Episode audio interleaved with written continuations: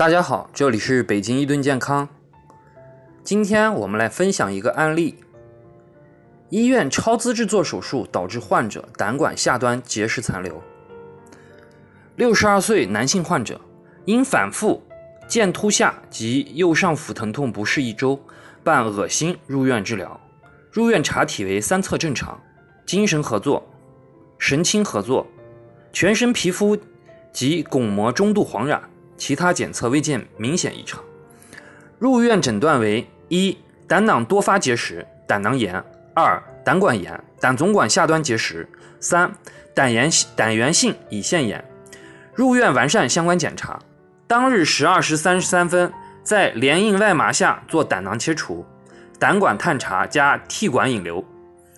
术中在征得家属同意后进行快速病检，因快速病检不支持癌。但胆管壁高度增生，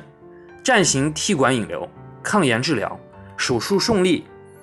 术后予以抗炎止血补液，保持替管引流畅通。住院十七时出院，出院诊断为：一、胆囊多发结石，急性胆囊炎；二、胆囊腺疾病；三、急性胆管炎；四、胆总管下端闭锁，胆总管腺肌症，胆管癌。患者出院后身体一直不见好转，前往医院两次进行门诊治疗，均没有恢复。十天后，患者因胆道探查术术后一个月突发腹痛、呕吐四小时，入住某市第一人民第一人民医院。入院诊断：一、急性胆管炎；二、胆总管下端结石并梗阻；三、胆道探查术后。此时，患者立刻认为是之前医疗不当导致。患者入院后完善相关检查，予以抗炎、护肝、利胆、补液等对症治疗后，病情好转。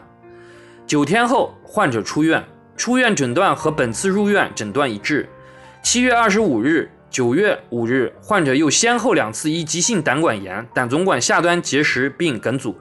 胆脑探查术后入。某市第一人民医院进行抗炎、护肝、利胆等治疗。双方争议，患方认为一方在治疗过程中存在医疗过错，医院的医疗行为导致患者胆囊切除，院方应当承担全部责任。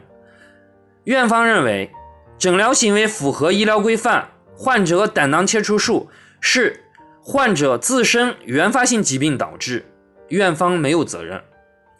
医疗评估分析，首次医疗事故技术鉴定分析意见：一、患者梗阻性黄疸型胆道探查术具备手术适应症；二、胆道探查属普通外科三类手术，一方为一级医院，无开展此类手术资格。由于院方设备技术条件的限制，术中不能对下端及嵌洞结石做进一步处理，以至于胆管下端结石残留。患者胆管下端结石残留和院方医疗行为有因果关系。三、胆道手术胆管下端结石残留是手术常见并发症，患者胆管下端残留结石经外院胆胆道镜顺利取出，无其他不利后果。二次医疗事故技术鉴定分析意见：一、根据患者的病史、临床表现以及相关检查资料。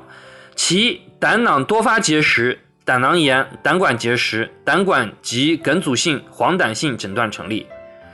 有行胆囊切除术、胆管探探查术的适应症。二、一方过错，根据省各级综合医院手术分类及批准权限规范，胆道探查属普通外科三类手术，一方为一级医院，无开展此类手术的资格。患者胆管下端结石残留与一方技术水平限局限有因果关系，延长了患者的治疗时间，增加其痛苦。三、目前患者胆管下端结石残留，事后被取出，不存在功能障碍，本次构成四级医疗事故，一方负完全责任。法律责任分析，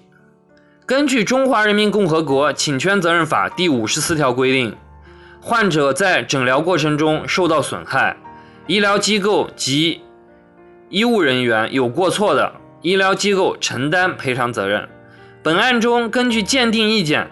院方过错为：一方为一级医院，无开展手术资格，